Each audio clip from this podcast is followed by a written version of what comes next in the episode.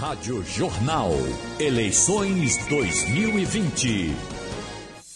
Vamos com o candidato a prefeito pelo Partido Novo e vamos trabalhar com ele, Felipe, aqui, para a gente conversar, como já foi anunciado. Charbel ou Charbel? Charbel. Charbel. É, é porque, na verdade, há essa confusão. Sou filho de libanês e meu pai é, falava com sotaque, era Charbel. Uhum. Mas no português é a sílaba tônica, o Bel é Charbel. O senhor já foi candidato a deputado? Fui candidato a deputado. Primeiro quero dar um bom dia uhum. aos ouvintes da Rádio Jornal, né? E a você, Gilberto, a Roberto. Bom, bom dia. E candidato. bom dia a todos aí. É, eu fui candidato a deputado federal em 2018. Fui uhum. o mais votado do partido em Pernambuco e no Nordeste. Certo. O senhor ainda tem sotaque mineiro, você é mineiro, né? Sou, sou de Belo Horizonte, tem 10 anos que eu estou aqui em Minas Gerais. Ó, de Minas Gerais, vim de Minas Gerais. É, vim porque passei num concurso para procurador, tem 10 anos que eu trabalho na Prefeitura do Recife. E já torce pro time daqui? Torço, torço pros três. Eu, eu preferi não escolher um time pra não. Porque eu, eu, sou muito apaixonado. Então, quando eu escolho um time e o time vai mal, eu sofro. Então, eu já tenho um time lá que eu já tô sofrendo muito, que é o Cruzeiro, e eu não quero sofrer mais ainda. Então vamos em frente. Felipe, vamos, vamos trabalhar? Vamos embora. É, candidato, bom dia, bom dia, Geraldo, bom dia a todo mundo ligado conosco aqui na, na Rádio Jornal.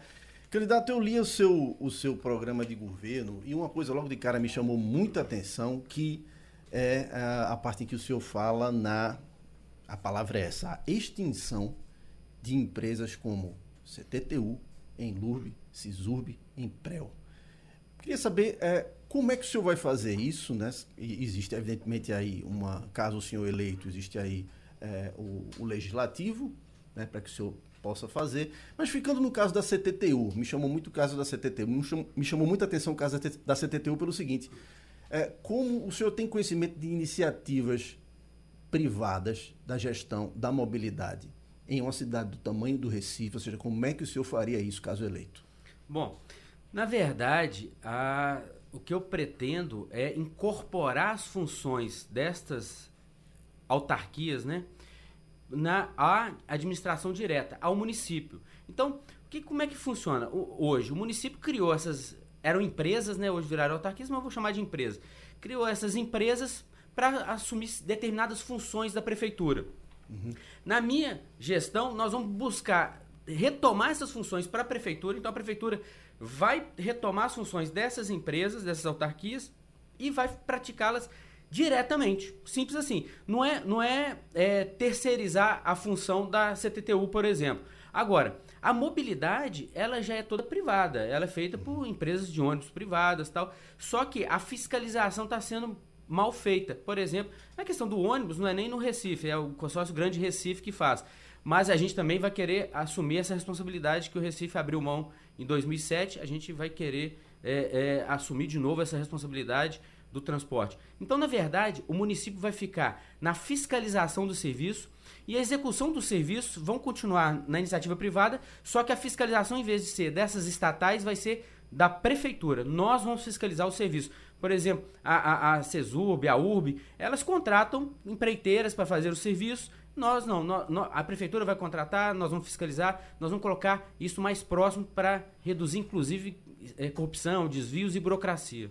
Geraldo, só para continuar, por favor, na questão da mobilidade, tem um ponto também no seu, no seu programa, candidato, em que o senhor fala aí textualmente em recuperar o protagonismo do Recife na questão é, do transporte. Eu lhe pergunto se isso não seria um contrassenso, uma vez que a gente fala muito e cada vez mais em governança metropolitana, né, naquela história, o Recife não é só o Recife, mas o Recife também é um pouco de Olinda, de Paulista, de Camaragibe, de Jaboatão, isso não seria é, um, um contrassenso. Inclusive, houve uma grande polêmica com relação a uma proposta de outra candidata, no caso a delegada Patrícia, de, é, que seria aí, e depois foi, foi admitido, de retirar o, Recife do, o, o município do Recife do consórcio Grande Recife.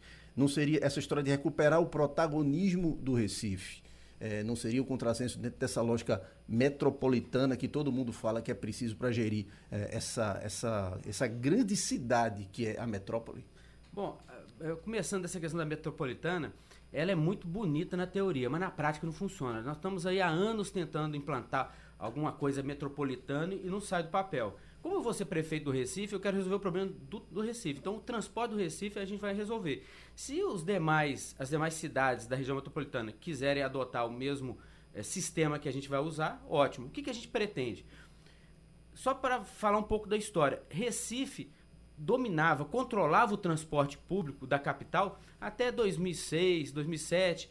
Um pouco antes começou a perder essa autonomia. E ele delegou isso para o consórcio Grande Recife. O consórcio Grande Recife hoje é formado pelo Estado de Pernambuco, Olinda e Recife. É como se fosse uma empresa com três sócios. Quem comanda, e aí cada sócio tinha que colocar dinheiro para ter ingerência no, no consórcio. Recife não colocou e o Estado controla então o transporte e faz do jeito que quer. Só que Recife é a cidade mais importante da região metropolitana, do, do consórcio, e não está fazendo nada o seu papel e a população está sofrendo. A minha, a minha proposta é, a gente, nós primeiro vamos fazer uma tentativa de fazer o consórcio funcionar. Nós vamos impor regras e condições para que o consórcio atenda a qualidade do transporte, aumentar a concorrência de linhas, mais linhas, mais empresas no setor. Se o consórcio não atender ou não quiser atender, aí nós vamos retirar o transporte municipal do consórcio Grande Recife e vamos retomar o controle disso, como é feito na maioria das capitais do Brasil. Recife é uma das poucas que abre mão disso. Então nós vamos fazer isso. Então nós vamos fazer uma primeira tentativa. O consórcio Recife vai ter que atender a população e vai ser rápido. Nós vamos dar um prazo de seis meses, no máximo um ano. Se não resolver, a gente vai tomar a iniciativa e nós vamos é, tocar o transporte. Doutor Chabel, o senhor é, é mineiro, está aqui, fez concurso público, um cargo nobre na prefeitura de de procurador, um trabalho eh, reservado, quer dizer, não é um, um homem de, de, de rua para lá e para cá. Se eu levar o senhor agora, na, na, na depois do programa, para a gente comer uma feijoada na UR7, e de lá eu fui embora, o senhor sabe voltar sozinho? Sei, eu conheço Recife muito bem. Eu te, e a pergunta é excelente. Eu, eu ando, tenho andado por Recife, eu já eu sou, há 10 anos eu trabalho na prefeitura do Recife, então assim, eu já conheço a cidade, a gestão, a administração por dentro, e a gente tem que conhecer a cidade também, até para fazer os processos, para tomar conta do, do, da defesa dos uhum. interesses do, do, município. E eu tenho caminhado muito, caminhava antes e caminho agora, conhecendo a cidade cada vez mais, tenho frequentado os mercados, os bairros, o, todas as comunidades, então a gente conhece bastante, conversando com as pessoas. Eu sou um dos fundadores do Partido Novo aqui em Pernambuco. E para fundar esse partido eu tive que rodar a cidade ou o estado inteiro. Então a gente conhece e as pessoas nos conhecem. A gente uhum. chega no local, identifica. Outro dia eu estava no, Cordeiro, almoçando lá no Mercado do Cordeiro. Gravei um stories, na hora que eu saí, fui para outra comunidade. Aí uma pessoa que, que tem que um empregado que trabalha num chaveiro lá falou: "Pô, se soubesse que você estava aqui, eu tinha que tirar foto, porque eu te conheço, te sigo, votei em você em 2018". Então, a gente tem é, já esse relacionamento com as pessoas e, e conhecendo bem a cidade. Um, um problema sério do Recife que o senhor gostaria muito de resolvê-lo. Saneamento básico. É uhum. o problema que não dá voto, que todo político fala que não dá voto, e é o problema que a gente tem que resolver na cidade onde eu ando no Recife é esgoto a céu aberto e rua sem asfalto. E aí é, um, uma, é a fórmula certa para dar errado. Porque é lama, né? Porque mistura é, terra com, com esgoto, vira lama, chove, aquilo sobe e entra na casa das pessoas. É um caos. Fora que as pessoas convivem com aquilo. Então, nós vamos resolver o problema do saneamento básico. Esse é um problema gravíssimo. É lógico, tem problemas na saúde, na educação, que a gente tem propósito para isso também. Mas a gente, onde a gente anda, a gente ouve isso o tempo todo.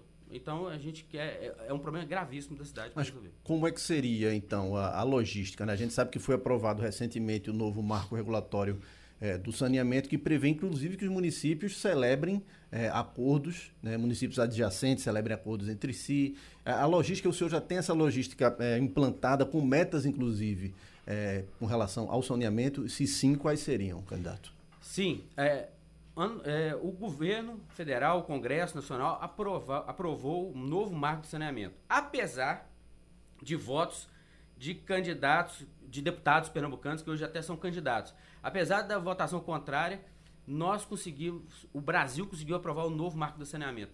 Qual que é a vantagem disso? Para o pessoal que está nos ouvindo.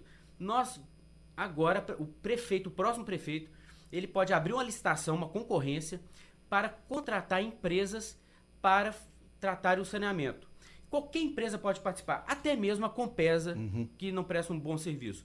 Mas para ganhar, a empresa tem que mostrar que ela vai trazer recursos para o saneamento, porque um dos grandes problemas é, são recursos públicos. O município não tem recurso para fazer o saneamento da cidade como deve ser. Então ele precisa que o parceiro privado, ou parceiro que vai assumir isso, ele traga recursos e ele mostra que ele vai trazer recursos. Pode trazer do BNDES, de bancos mundiais, não interessa. Vai trazer dinheiro para a gente fazer o saneamento aqui. Na minha proposta, a lei diz o seguinte, que até 2033 a 90% da população daquela cidade, daquela localidade tem que estar atendido com saneamento básico e tratamento de esgoto e, e água tratada. A minha proposta é colocar isso até 2030.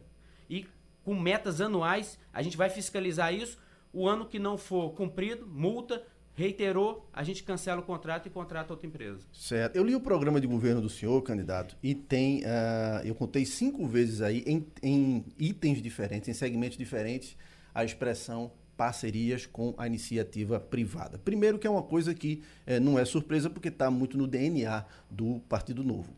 Agora, é, eu, eu, lhe perguntaria como, como isso seria feito. Na verdade, são duas perguntas. É, em que as gestões passadas, que o senhor evidentemente acompanhou, falharam nesse, nesse sentido? Em que vai ser diferente é, na sua, porque a gente sabe que além de uma, além de uma, vamos dizer, uma tendência, é uma necessidade, porque o poder público, o país de uma forma geral, vive tempos de vacas magérrimas aí devido a, ao, ao, colapso da economia por causa da pandemia. Então, seria exatamente isso. Em que é que as gestões passadas falharam nessas parcerias com a iniciativa privada e o que é que, na sua, é, para o ouvinte entender, seria diferente?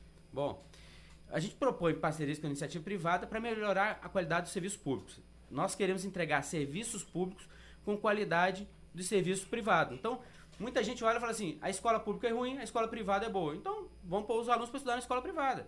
Ah, o, o, hospital público é ruim, o hospital privado é bom. Então, vamos colocar as pessoas para serem atendidas no hospital privado. Então, na verdade, é essa a proposta: pegar a população carente ao invés de construir hospitais, construir escolas, fazer licitação para comprar o terreno, para construir, contratar empreiteira, fazer concurso, aí no outro ano tem greve. Não, tá lá a iniciativa privada lá com, com vagas, com leitos e com tudo mais. Eu pago a mensalidade, pago a consulta, sai mais barato, resolve mais rápido.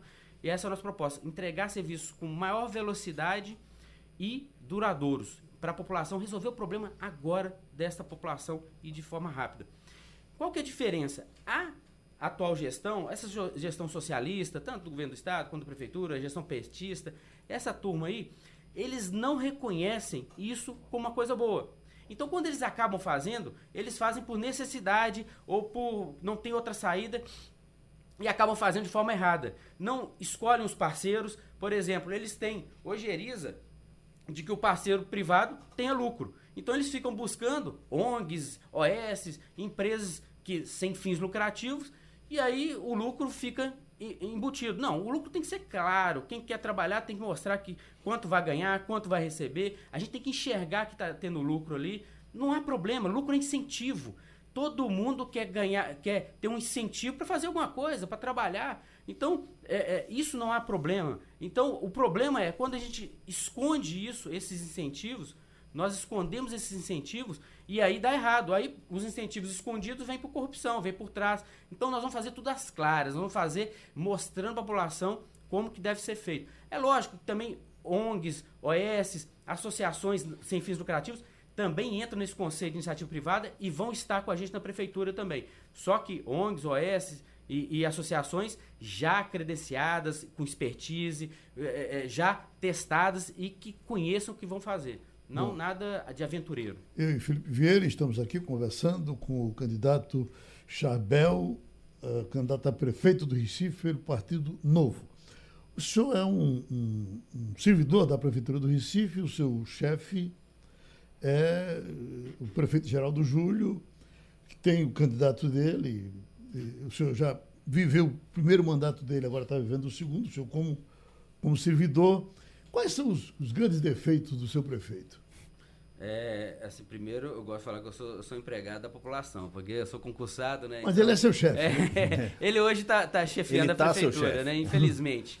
É, eu estou lá na prefeitura. Infelizmente? Infelizmente. Boa, vamos eu, em frente. Eu estou lá antes dele. É, eu, infelizmente também eu entrei numa gestão petista, mas eu estou lá antes dele e vou continuar depois dele. E essa é a minha diferença.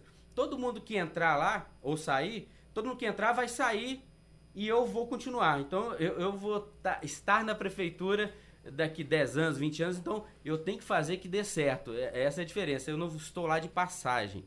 É, a gestão dele passa por várias falhas. Primeiro, começa por, pela mentalidade, pela ideologia que ele adotou de ter, não respeitar a livre iniciativa, o empreendedor, não entender, fazer parcerias certas com o que deve ser feito, ter projetos faraônicos, projetos de muito circo, muito pirotecnia. No final das contas, a gestão atual, ela acabou focando simplesmente em fins eleitoreiros para se reeleger e agora para eleger o sucessor. Então, essa gestão que a gente está vendo, qualquer projeto, qualquer proposta, é simplesmente para ganhar eleição, para ganhar voto. Por isso, por exemplo, que o saneamento está esse, do jeito que está o saneamento do Recife. Recife tem quase 60% da população vivendo no esgoto. É, é, muita gente, 60% é muita gente vivendo no esgoto. Mas por quê? Porque fala que esgoto, fazer saneamento básico não dá voto. Então não estão preocupados com isso. Agora o que dá voto? shows, aumentaram a quantidade de shows, carnaval, não sei o que. Então, estas coisas é que eles estão preocupados só em, eleitor, em eleição. Então, o que deu errado é o objetivo. O objetivo para se eleger, e aí tudo que foi feito foi feito para isso. Gastar muito dinheiro com publicidade, com marketing, propaganda.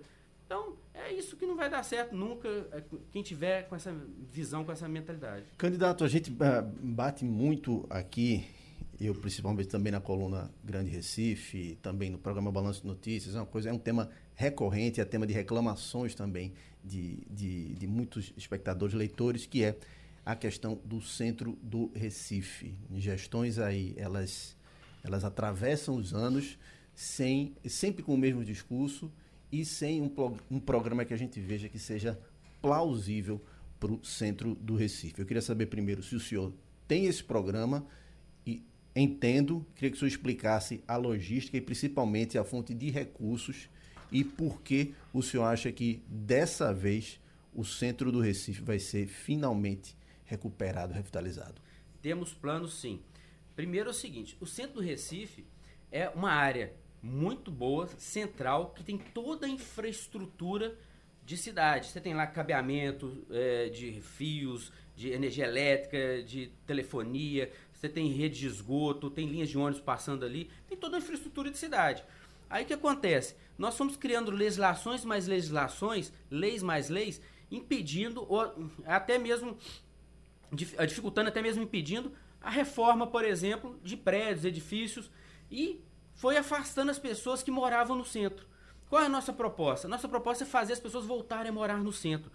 Primeiro, para revitalizar um lugar, tem que ter gente né? Porque não, não, não adianta revitalizar ficar vazio. Temos que pôr pessoas, as pessoas têm que morar no centro. As pessoas morando no centro, o centro ganha vida. O centro ganhando vida, o comércio revitaliza. E aí todo mundo começa a olhar para o centro.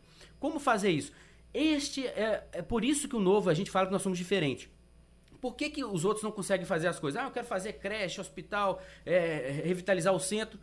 Pô, até, até acho que eles querem mesmo. O problema é que não tem dinheiro. E como eu trabalho na prefeitura, eu sei, o orçamento lá não tem mesmo dinheiro. Agora, de onde vem o dinheiro? Por isso que a gente bate nessa tecla de iniciativa privada, parcerias com a iniciativa privada. Eu tiro todo o arcabouço de legislação, de leis que impedem em construtoras, empreiteiros, empreendedores de construírem, reformarem, construírem moradias no centro. E aí, o que acontece? Eles vão lá, tem uma área ali com tudo pronto, só pegar, reconstruir, construir um prédio, é muito mais barato, muito mais fácil eles construírem em Boa Viagem do que construir no centro. Aí vão lá, constrói sem dificuldade nenhuma, o município facilitando a vida das pessoas. E aí as moradias vão ser alugadas, vendidas, vão atrair pessoas para o centro. A parte do município qual é? Da, colocar lá segurança com a guarda municipal, a, PM, deixando bem claro, né, é do governo do estado, então a gente ajuda com a guarda municipal, é, iluminação pública, calçadas, é, limpeza urbana essa nossa parte nós vamos fazer com certeza. Agora, a parte de revitalizar, de construir, de pôr moradias, pessoas ali eh, vivendo, vai ser da iniciativa privada. Agora, a iniciativa privada só precisa de uma coisa: tira, facilita que eles vão lá construir. Eles estão. Porque Recife é uma capital territorialmente pequena. Então falta locais para construir. Então a gente coloca ali, facilita. Só me permita, com, no caso do centro do Recife, esse facilita que o senhor falou, como é que seria feito? Qual é, qual é o entrave? O entrave é o seguinte, por exemplo, para você construir no centro do Recife, você, você precisa de várias autorizações. Autorização ambiental, cultural, é, é, a própria autorização de construção, demolição, tudo isso mais. Isso leva anos para sair. A parte do município, nós vamos colocar para que nenhuma, nenhuma autorização, licença de construção dure mais do que 180 dias para ser autorizado. Nós vamos colocar 90 mais 90 dias. Se o, a, o, o, empreendedor, a gente chama aprovação tácita, o empreendedor foi lá, deu entrada e pediu a licença de construção. Com 180 dias a, a, a prefeitura não deu retorno, está aprovado tacitamente. E aí o servidor que não deu retorno, ele vai responder perante a prefeitura, perante a administração pública. Nós vamos aprovar isso não só para a construtora, para todo cidadão que fizer um pedido na prefeitura, ele vai sair com prazo de resposta. Se naquele prazo não sair a resposta dele, está aprovado o pedido dele e aí a gente resolve internamente. Nós vamos inverter essa lógica de que a prefeitura, o cidadão trabalha para a prefeitura. Na verdade, é a prefeitura que tem que trabalhar para o cidadão. Nós vamos inverter essa lógica cruel e vamos fazer isso. Então nós vamos tirar todos esses entraves de demora de licenças para construir, para reformar, e aí sim eles vão, vão ter mais motivação para instalar. E vamos também reduzir é, a alíquota de PTU para imóveis res, é, não residenciais, para ter mais comércio. Nós vamos facilitar a vida de quem quer morar e empreender no centro. Nós temos muita semelhança com o povo mineiro, temos algumas diferenças muito sutis das coisas aqui do Recife, do, do pernambucano, do recifense, que ele gosta. Por exemplo, que o mineiro é, é, até, até é, não, não adotou até agora. Do nosso carnaval, por exemplo. O senhor gosta dele? Gosto muito. Na verdade, é, todo carnaval eu estou aqui, eu adaptei. Na verdade, onde eu morava, Belo Horizonte, não tinha carnaval. Então, carnaval uhum. eu sempre já viajava para fora da minha cidade. Aqui eu não preciso viajar, então para mim é uma maravilha, eu já fico na cidade. Uhum. O, o, seu governador, o, do, o, governador de Minas Gerais assumiu, está ainda no primeiro mandato, mas com, também com a linguagem de que uh, não é político, ia, ia, ia refazer Minas Gerais. O senhor acompanha a gestão dele? Como é que ele vai? Acompanho. Admira ele? Admiro muito. Nós vamos buscar uma, uma gestão bem parecida. É, o que ele tem feito Primeiro, ele pegou um estado no negativo. Então, ele teve que, por exemplo, servidores públicos recebendo atrasado, é, o repasse do estado para os municípios estava atrasado, não estava sendo feito. Então, ele teve que colocar isso em dia. Então, agora que ele começou a colocar em dia o, o salário dos servidores e o repasse. Só que nesse meio, ter, nesse meio tempo, ele tem adotado iniciativas que não gastam dinheiro e junto à iniciativa privada e ajudando a população. Vou dar um exemplo dos hospitais de campanha.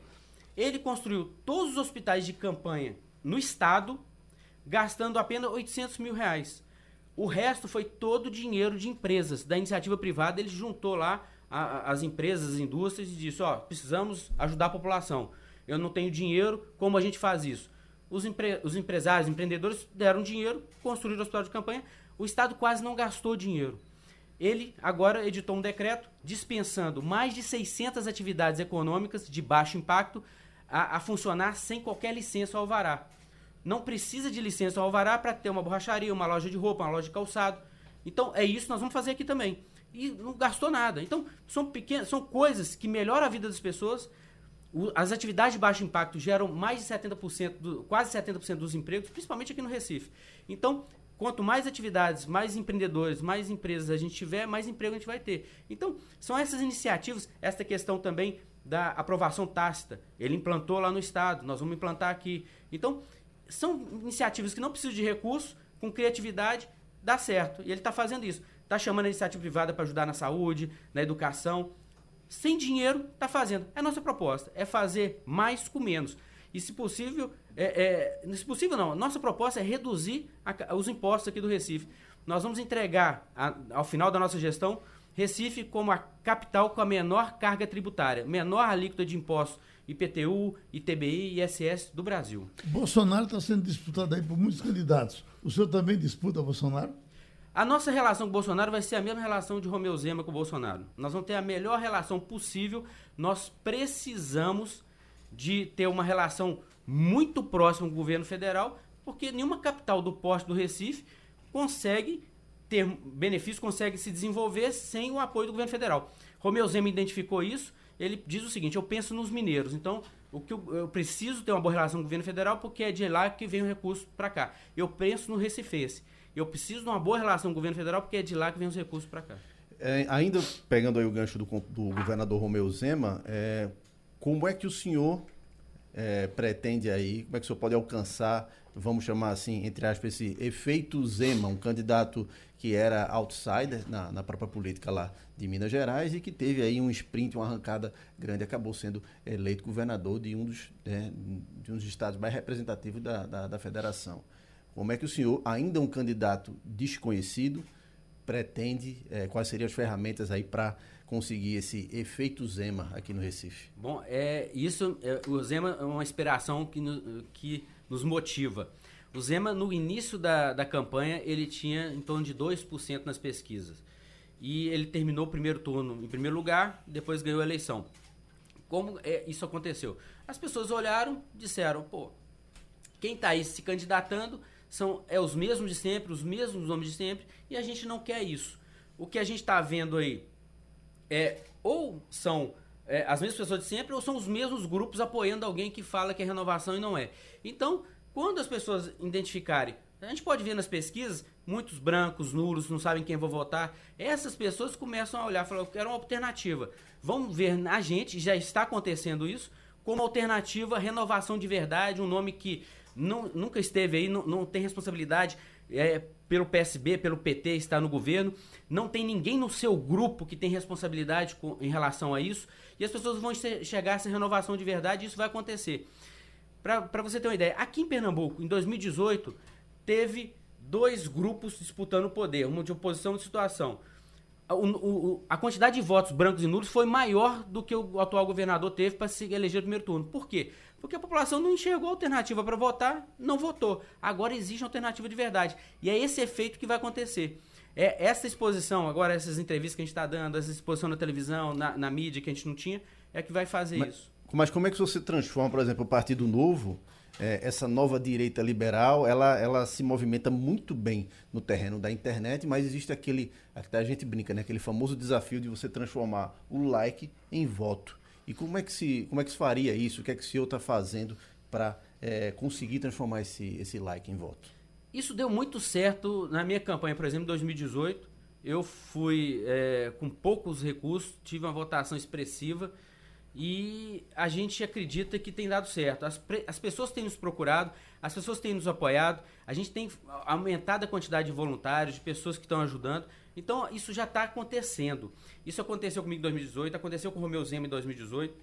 A gente tinha essa questão de redes sociais e tal. O próprio Bolsonaro. Bolsonaro foi a campanha dele inteira nas redes sociais. Ele estava dentro de um hospital. No início do primeiro turno, ele tomou uma facada, foi para o hospital e só rede social. E foi eleito presidente Mas do Brasil. Mas a facada ajudou muito, viu? Deu exposição na mídia, né? Você não vai levar facada, pelo amor de Deus. Não, não, não, mas eu não estou disposto a esse tipo de Até porque aqui não tem ninguém para fazer isso. Olha, nós temos, já pertinho de terminar, e a gente pode não ter perguntado o que o senhor queria dizer, então a gente tem dado sempre esse espaçozinho para que o senhor se despeça das pessoas, dizendo alguma coisa que a gente não perguntou, e depois a gente pergunta mais na frente. Não, eu quero agradecer é, ao debate, à entrevista. Eu achei super é, enriquecedor as pessoas nos ouvindo. Quero agradecer os ouvintes da Rádio Jornal, quem está nos assistindo também.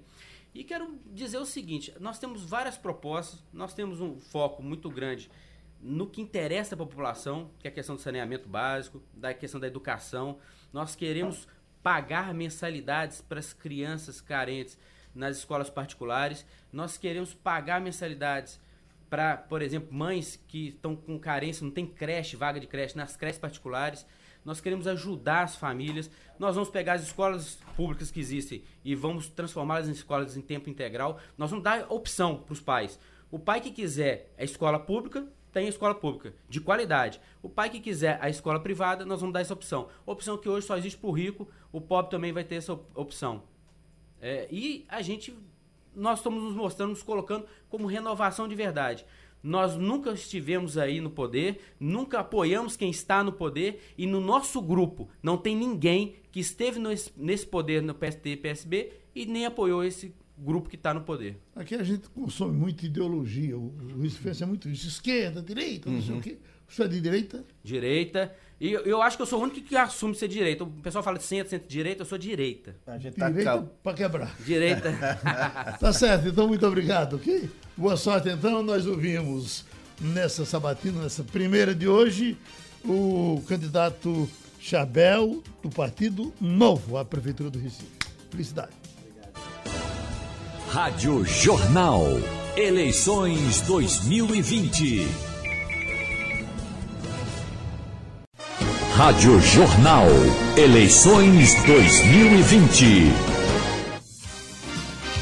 Bom, nós já estamos com a delegada Patrícia. Vai ser assim, delegada Patrícia o tempo todo, não é? Exatamente. Uhum. Senhora Carvalho, vamos conversar com ela? Vamos embora.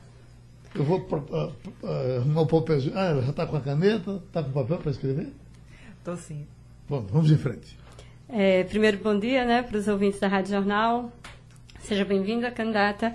É, eu queria começar conversando com a senhora sobre um tema que parece-me que vai movimentar um pouco o debate e a senhora se coloca, é, começou já se colocando de uma forma que é considerada por especialistas, por quem entende de mobilidade e discute mobilidade, como na contramão, que a senhora falou que o Recife sairia do Recife Consórcio né, de transportes. Depois a senhora voltou atrás. No mesmo dia, foi no primeiro dia de agenda pública, e disse que não seria o transporte intermunicipal, e sim o transporte municipal, ou seja, aqueles que é, o ônibus leva de bairro a bairro. E eu queria que a senhora explicasse como isso vai ser feito, porque a qualquer especialista que você entrevista, academia, quem gere o transporte, diz que numa cidade conurbada como Recife, onde esses limites territoriais são extremamente diluídos, você tem uma população metropolitana que trabalha em Igaraçu, que mora em Igaraçu, que trabalha no Recife, que mora no Recife, trabalha em Jaboatão.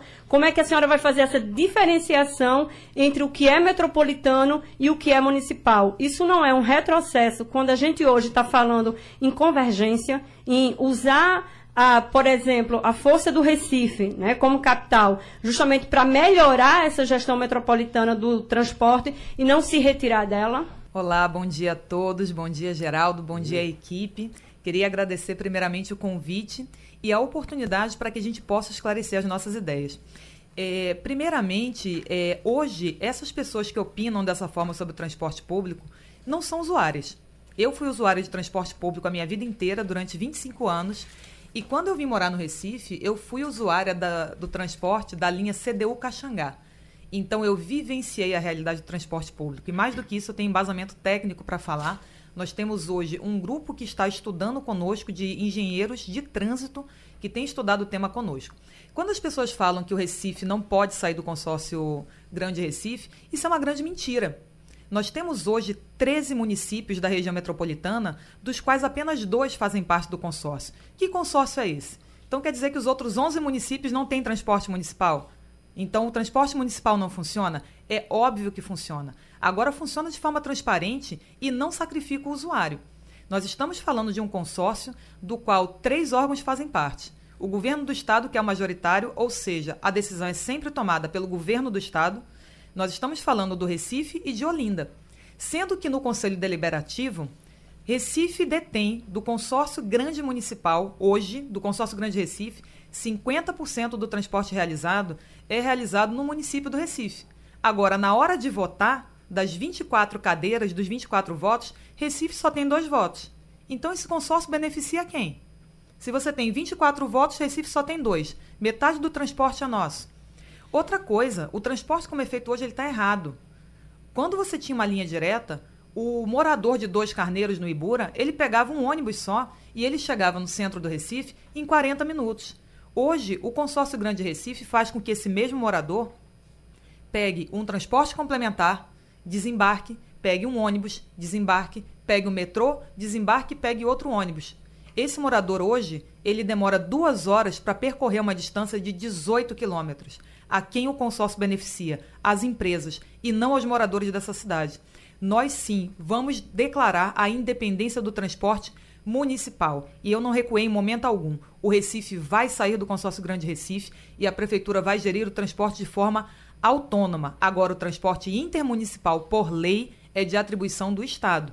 Agora, se 11 municípios funcionam fora do consórcio Grande Recife, o que é que obriga o Recife a continuar dentro de um consórcio que sacrifica os usuários com péssima prestação de serviço, ônibus não climatizados, ônibus superlotados, sem segurança? Quem está se beneficiando com isso? A população tem que entender que o serviço de transporte não é um favor que o Estado está fazendo, não, e nem a prefeitura. Quem entra no ônibus paga passagem e tem direito a um bom serviço. Agora, Recife não pode cobrar, porque dentro de uma votação, Recife tem dois votos de 24.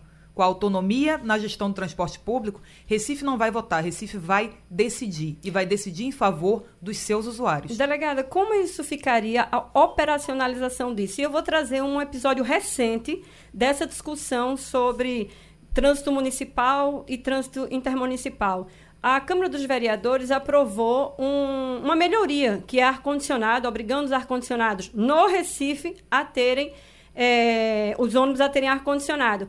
Isso se aprovou e não ia se executar, porque se paga uma tarifa única, porque justamente esse, esse usuário ele vai e vem em várias linhas. Então, isso precisou depois o Estado correr atrás e fazer uma adequação, porque não existe só o usuário do Recife. E isso não se viabilizou na prática. Quando a senhora traz esse novo conceito de tirar o Recife, a capital, para onde convergem a maior parte das linhas intermunicipais, como é que isso vai ser feito na prática se a gente tem há poucos meses essa experiência que não deu certo? Eu queria, na prática, que estudos, enfim, que método, que modelo a senhora vai dar, porque tem a questão da tarifa única, tem esse transporte que vai e vem para mais de um município, mesmo a senhora dizendo, é, me corrija se eu entendi errado, o intermunicipal continua e a senhora vai é, sair, vai ter autonomia só porque é municipal. Como é que a gente lida no dia a dia com a execução disso? A senhora já tem esse modelo definido? Já, nós estamos fazendo esse planejamento com um engenheiro de trânsito e com uma equipe especialista em mobilidade então, todas as informações que eu estou dando aqui já foram objeto de um estudo. E hoje nós separaríamos os usuários de transporte intermunicipal dos usuários de transporte municipal. Porque, veja, alguém está pagando a passagem de alguém. Mas é uma tarifa única, delegado. Exatamente, é uma tarifa única e a gente tem gente que está pagando mais caro. Veja, o deslocamento de uma área do Recife até Paulista tem uma quilometragem muito maior do que um deslocamento do morador da Madalena para o centro. Como essa passagem é uma tarifa única? Observem isso, você está competindo 30 quilômetros com 5 quilômetros. Então, a pessoa que percorre 5 quilômetros paga os mesmos R$ reais de alguém que cruza o município e percorre 30 quilômetros. É possível, inclusive, nos nossos estudos, tem a possibilidade de baratear a passagem daqueles passageiros que apenas circulam dentro do município. Porque o desgaste para a frota de ônibus é muito menor, a manutenção é menor e o percurso é menor, o gasto com combustível é menor. Então, por que, que um usuário que percorre 5 quilômetros tem que pagar os mesmos R$ reais que um usuário que percorre 30? Não tem o menor cabimento. O transporte intermunicipal não pode ser alterado. Uhum. Ele é de atribuição do Estado junto com os municípios. Agora, o transporte municipal pode e deve. Todos os 11 municípios da região metropolitana que não fazem parte do consórcio Grande Recife gerem seus próprios transportes municipais. É, Nós a somos Olinda a minoria. transferiu, né? A Olinda também transferiu para o estado o Só Olinda, apenas Olinda e Recife. Nós estamos falando de 13 municípios da região metropolitana, do, dos quais só dois aderiram ao consórcio. O que é que nos prende a esse consórcio? O que estão dizendo aqui, é, essa vai ser uma campanha quando, quando o discurso da ética não vai ser tão importante, vai ser mais importante o discurso dos costumes, o discurso religioso.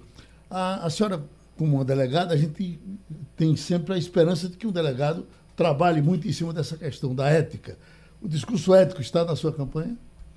Eu sou a própria imagem da ética. A ética pautou a minha vida por todos esses anos. Eu sou funcionária pública há 21 anos e eu sempre trabalhei pautada pela ética, pela decência, pela moralidade, que significa hoje na administração pública o respeito ao dinheiro público. Que o dinheiro público não é meu, o dinheiro público é seu, Geraldo. É meu, é de todos nós que estamos aqui nessa sala, é de toda uma população. E ele tem que ser aplicado de forma devida. O que acontece hoje, há estudos, inclusive da, do portal da Transparência Internacional, há uma estimativa de que 20% de todo o dinheiro público do nosso país é desviado em favor da corrupção. Então, isso é algo inadmissível. Nós estamos falando de 20% de todo um país. Um problema seríssimo dessa cidade: as pichações. Os administradores do Recife têm um medo de pichador, que é uma coisa incrível. Como seria uma delegada? Será que ela acabaria com essas pichações do Recife? Inspirada na política de Giuliani, prefeito de Nova York, tolerância zero. Infração é infração. E é crime contra o patrimônio público. O nosso patrimônio público, o nosso patrimônio cultural está sendo depredado. De duas formas. Primeiro, por ausência de segurança e fiscalização. Nós temos hoje uma guarda municipal, onde um terço da guarda municipal, 600 guardas, são empregados na CTTU. A guarda foi transformada num chicote da população, enquanto a guarda deveria ser utilizada para promover a nossa segurança e a segurança do patrimônio. Então, nós temos um problema de mau direcionamento e incompetência na segurança pública, gera uma falta de fiscalização, consequentemente, dá-se oportunidade ao vandalismo e há uma falta de punição. Pichador, pessoas que depredam patrimônio público, respondem a processo sim, e isso tem que ser fiscalizado, inclusive isso é pedagógico. Uhum. O primeiro pichador que foi levado para uma delegacia, encaminhado por um guarda municipal, eu acho muito pouco provável que isso continue se proliferando na cidade. A sua guarda seria armada? A minha guarda seria armada. Inclusive, é bom mencionar que das sete capitais do Nordeste, a única capital cuja guarda não é armada é o Recife. Então, hoje, Recife se transformou na cidade do medo. E nós estamos aqui para transformar Recife em um modelo de paz e segurança para o nosso país. Nós temos hoje 1.926 guardas municipais. A nossa ideia é, sim, capacitar, treinar periodicamente, submeter a testes e exames psicotécnicos e fazer atualizações periódicas para que nós tenhamos uma guarda armada sim. E quando eu falo em guarda armada, nós temos que lembrar que segurança de banco anda armado. Então, por que, que a gente pode, na iniciativa privada, ter um segurança armado para proteger o dinheiro do banqueiro e nós não podemos ter um segurança armado na rua para proteger as nossas vidas? Para quem não sabe, no ano passado, 431 mulheres foram estupradas no Recife. Mais de 20 mil cidadãos do Recife foram roubados. Hoje, se alguém for atacado na presença de um guarda municipal, o guarda que representa a segurança municipal não pode proteger o cidadão porque ele está desarmado. Hoje nós temos uma força de segurança que não é utilizada como força de segurança porém será. É, delegada, uma coisa que é bem importante e faz parte, inclusive, da, da sua experiência é a questão da segurança, e a gente sabe que na divisão de atribuições né, federativas, o, a participação do município é muito importante também nesse enfrentamento da violência. E a senhora vem falando sobre isso, de reduzir homicídios, enfim, de ampliar a segurança. E um ponto muito importante é a prevenção, é onde essencialmente a prefeitura pode atuar. Eu queria saber qual a sua é, política de prevenção, se a senhora vai dar continuidade ao modelo do Compaz, é, havia uma promessa de cinco compás, a prefeitura entregou três, então tem dois aí encaminhados. A senhora vai dar continuidade a isso? Vai fortalecer essa política em torno desses, desses espaços ou a senhora vai redirecionar e fazer de outro jeito? Porque isso não deixa de ser um legado é, já há, há, estudos que mostram que em torno do, do Compaz, cerca de 30% de redução da criminalidade. A senhora pretende dar continuidade a isso, ou vai é, mudar o rumo dessa política de prevenção à segurança? Quando a gente fala em prevenção, esse é o conceito principal de segurança. Tanto que o nosso projeto se chama Blindar o Recife. E nós vamos blindar o Recife. Um carro blindado, se você atira nele, a bala não passa. E quem está dentro se sente seguro e não é atingido. Essa é a nossa prioridade. De que forma? Promovendo é, instalação e equipamentos de iluminação pública em todos os pontos da cidade. Uma cidade iluminada é uma cidade onde tem muito mais probabilidade de redução de crime. Isso aí a gente encontra, inclusive, em estudos. Também com sistema de monitoramento por câmeras. Porque a prefeitura atual ela investiu muito em câmeras para multar o cidadão. Mas a gente tem que lembrar que o ângulo que essas câmeras filmam não consegue se prestar à segurança pública. A nossa ideia é investir em um sistema de monitoramento de câmeras para proteger o cidadão com uma central de monitoramento para que se possa monitorar o que acontece no Recife. Uma outra proposta nossa também é armar a Guarda Municipal para que você tenha um agente de segurança que possa promover real segurança da população.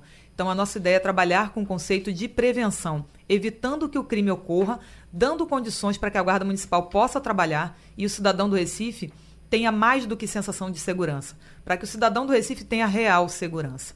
Sobre o Compaz, é, acho uma iniciativa que foi pertinente e não temos a menor pretensão de, ah, vamos destruir tudo que a gestão anterior fez. Eu não tenho essa vaidade. As coisas positivas que foram feitas, sim, tem que continuar. Agora, uma observação minha sobre o Compaz, nós temos um Compaz que ele fica na área de Casa Amarela, ele fica na área de uma comunidade, e ele é um compás que, na, no, na posição geográfica que ele foi escolhido, uma parte da comunidade tem acesso e a outra não porque existe uma guerra do tráfico e algumas pessoas não podem passar para o município vizinho sob pena de terem suas vidas em risco. Então a localização do Compaz ela tem que ser alterada, ela tem que ser corrigida. A senhora está falando você... do Alto Santa Terezinha? Exatamente, Alto Santa é o do, do Alto Santa Terezinha, certo. onde existe uma guerra de tráfico entre comunidades vizinhas, então apenas uma parte da população consegue utilizar.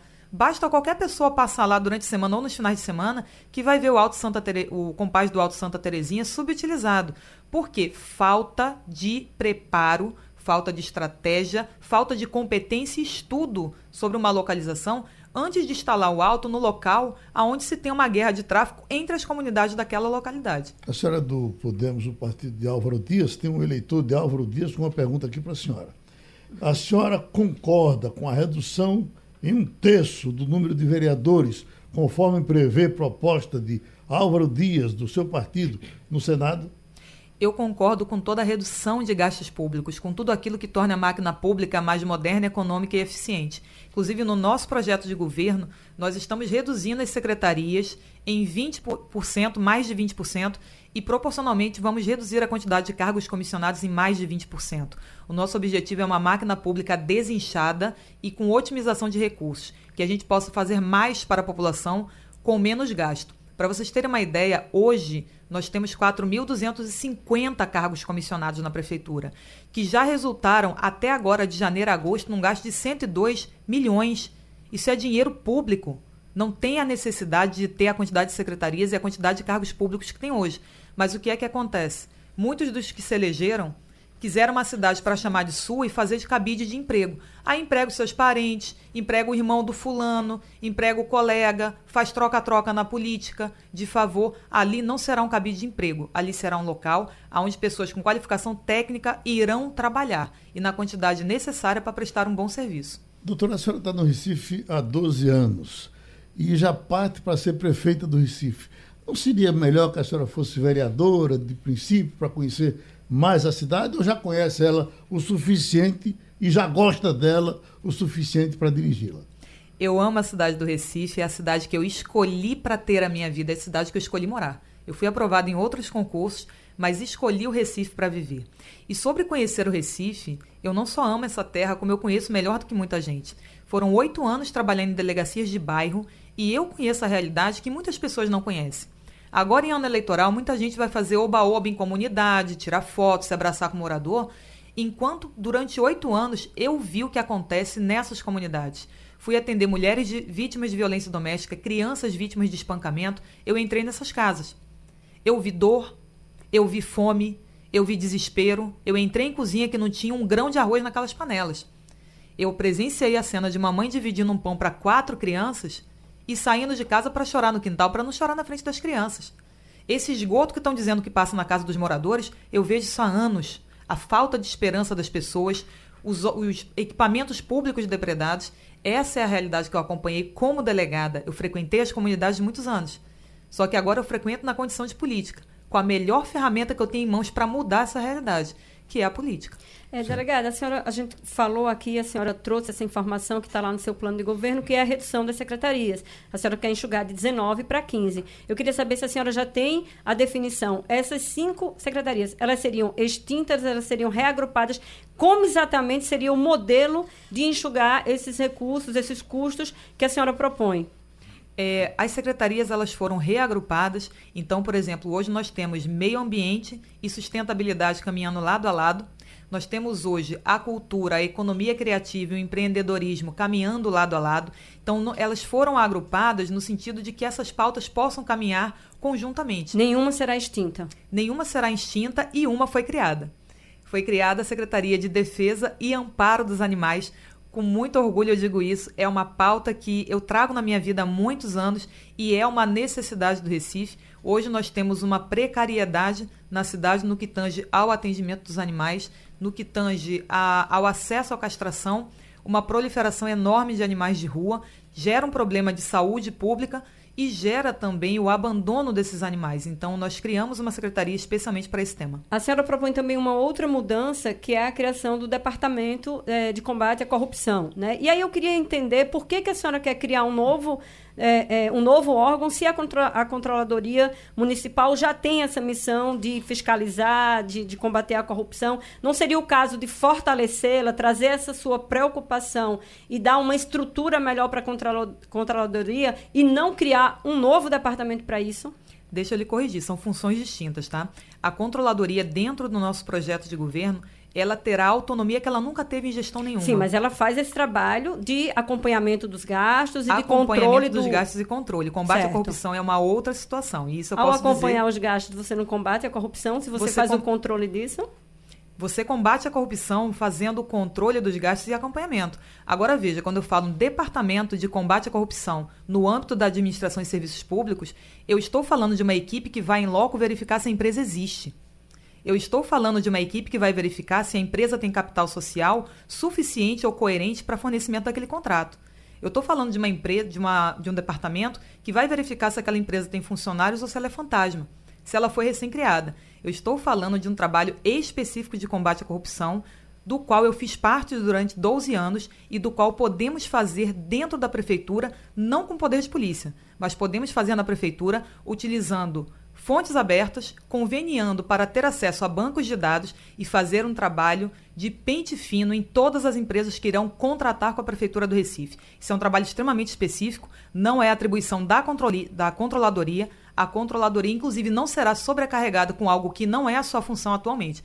A controladoria fará o trabalho que está previsto em lei com a autonomia que não tem hoje. Hoje nós temos uma controladoria que trabalha com uma mordaça que não tem totais condições de investigar e muitas vezes tem dificuldade de acesso aos próprios contratos da prefeitura.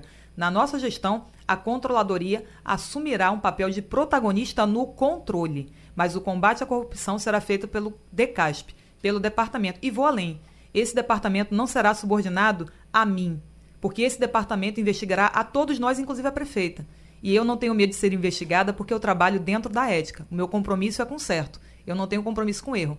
Então a Decasp terá atuação em toda a prefeitura e para mim será uma grande honra poder trazer de volta esse departamento que não existia e quando falo em trazer de volta é reviver a memória de um nome que marcou história no Recife, mas dessa vez como um departamento que possa efetuar o combate à corrupção dentro de um órgão público, fiscalizar de dentro para fora. Essa é a nossa missão e nosso objetivo.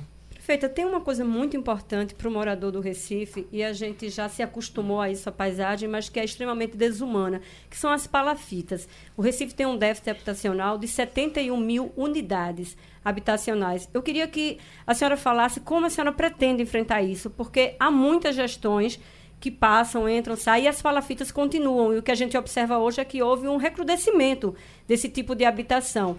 E nesse momento a gente é, enfrenta é, dificuldade de recursos do governo federal. Como é que a sua gestão, a partir de 1 de janeiro, vai é, enfrentar esse problema da falta de, de habitação digna no Recife? É, tenho frequentado muitos locais onde as condições são desumanas.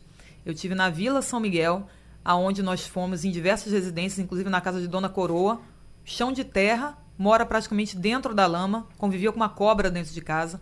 É essa a situação de muitos moradores do Recife. Tivemos na comunidade de Caranguejo Tabaiares, na comunidade do Werneck, onde as pessoas construíram em cima, da, em cima do canal, né, com risco de aquela moradia, enfim, cair dentro do canal, a realidade é essa.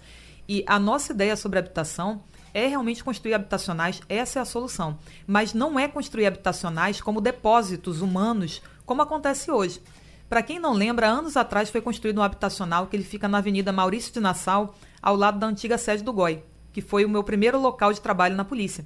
Aquele habitacional, ele abrigou os moradores que moravam na área da Imbiribeira, nas palafitas, e que foram retirados e jogados, arremessados lá e abandonados. Essas pessoas foram colocadas distante dos seus postos de trabalho, consequentemente, não tinham mais condições de trabalhar com as suas atividades de pesca, de marisco, ficaram abandonadas, muitas se entregaram à atividade criminosa, muitos se entregaram ao uso de drogas, porque não houve um projeto habitacional que abrangesse também um trabalho de assistência social. Não é simplesmente retirar o morador da palafita, é dar uma casa para esse morador, é construir habitacionais e dar, prestar assistência para que ele possa reerguer e reestruturar a sua vida. Encontrar queria... locais para que esses habitacionais possam ser próximos dos locais atuais de suas residências, para não arrancar essas pessoas do seu local de convívio familiar, social. Dando um exemplo, a comunidade Caranguejo Tabaiares, que também tem uma área onde as pessoas estão morando dentro da lama há anos, tem um terreno gigantesco na comunidade. Nesse terreno é possível construir um habitacional que consiga abrigar essas pessoas para dar moradia digna. Até hoje, isso é uma promessa da gestão que não foi tirada do papel. Existe o espaço e com a gente vai existir a boa vontade para fazer isso. Sobre a verba, só lembrando que foram sete operações da Polícia Federal na Prefeitura e da Polícia Civil só na pandemia, e a suspeita de, na pandemia, é de desvio de 150 milhões. Quantas casas daria para fazer com 150 milhões? Eu ia lhe perguntar milhões? exatamente isso, delegada. A fonte de financiamento, porque essa é a grande grita dos prefeitos. Construir casa é caro. De onde vai vir esse dinheiro? Vamos fazer uma conta? Só na pandemia, a suspeita de desvio é de 150 milhões de reais. Vamos supor que esses desvios se comprovem pela justiça que aconteceram. Nós já teríamos aí uma economia de 150 milhões de reais, certo? Com a redução de 20% de secretarias e cargos comissionados Vamos fazer uma conta de padaria sobre os cargos comissionados. De janeiro a agosto desse ano, já foi gasto 102 milhões com cargos comissionados. Se nós reduzirmos 20%, dá quanto? 20 milhões. Se reduzirmos quatro secretarias, quantos milhões? Então, se não houver corrupção, se houver redução de secretarias, se houver redução de cargos comissionados e correto emprego do dinheiro público, dá para fazer muita coisa nessa cidade. Olha, Milton está pedindo que a senhora fale um pouco mais sobre o centro, sobre o Recife Centro e sobre o Recife Antigo. Se a senhora tem projetos para esses dois lugares. Eu trabalhei no Recife Antigo durante três anos e meio e temos projetos sim para a área de São José, para o Recife Antigo. Temos projeto para esses bairros de revitalização desses bairros com o aporte de uma agenda cultural nos espaços públicos de lazer. Nós temos o exemplo do Teatro Santa Isabel, que não tem uma agenda cultural fixa, é um espaço subutilizado, consequentemente atraindo eventos, atraindo e fomentando eventos culturais, feiras literárias e demais eventos no centro do Recife, nós faremos com que o centro tenha maior movimentação de pessoas. Movimentação de pessoas é um dos pilares da segurança pública. Aonde você tem circulação grande de pessoas, você evita ruas ermas e abandonadas aonde possam acontecer crimes. Temos também um projeto de incentivo ao retorno da população do Recife à moradia nesses bairros. De que forma? Incentivando e isentando de IPTU por cinco anos todos os prédios antigos do Recife que forem revitalizados para moradia. Perfeito. Eu queria fazer uma, uma pergunta, Geraldo sempre coloca isso.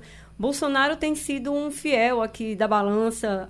Tem gente que é contra, tem gente que é a favor. Eu queria saber, para a senhora, como é que a senhora se coloca é, é, apoiando, é, mais, mais é, apontando os erros da gestão federal? Como é que é Bolsonaro na sua campanha? Toda gestão tem erros e acertos. A gestão do governo Bolsonaro, nós temos diversos acertos para destacar. Vou destacar um deles, que foi o auxílio emergencial, que até hoje tem amparado milhares de pessoas no nosso país. Porém, o grande problema aqui do Recife é que muitos candidatos não têm história para contar e eles precisam contar a história alheia para fundamentar a sua própria, o seu próprio pleito eleitoral. Nós temos uma história própria. Eu tenho uma história de 12 anos de trabalho pela cidade, quatro anos de muito destaque no combate à corrupção. Então, a nossa eleição ela se pauta pela nossa história de combate à corrupção, pela nossa história de prestação de serviço à população do Recife, de defesa aos moradores do Recife. Então, nós sempre vamos puxar o debate para os problemas do município. Enquanto as pessoas estão olhando para a esfera federal, o Recife está cheio de problemas que ninguém resolve e que não são discutidos. Hoje, por exemplo, nós temos diversos candidatos disputando uma pseudo-paternidade do presidente. Enquanto o próprio presidente já afirmou que não vai apoiar nenhum candidato no primeiro turno, nós temos quatro candidatos aí que disputam essa paternidade. Me atrevo a dizer que o DNA vai dar negativo para todos. O delegado, nós temos esse relógio aqui funciona de frente para trás, tá certo? Já está perto da senhora sair e talvez a senhora queira dizer alguma coisa que nós não perguntamos. Por gentileza, fique à vontade. Geraldo, queria agradecer mais uma vez pelo convite, pela oportunidade, parabenizar pela brilhante condução desse debate. E nas minhas considerações finais, eu queria fazer uma observação É, as pessoas sempre me perguntam, como você mesmo mencionou, Patrícia, por que, que você quer ser prefeita? É verdade. Então, respondendo à pergunta de muitos, eu quero ser prefeita para mudar o Recife. E mudar o Recife não é um projeto pessoal e nem um projeto familiar, como muitas famílias que estão aí tentando se eternizar no poder através de seus filhos e netos. Mas eles estão de saída. Mudar o Recife é um projeto de todos nós que não aguentamos mais conviver com problemas que ninguém resolve.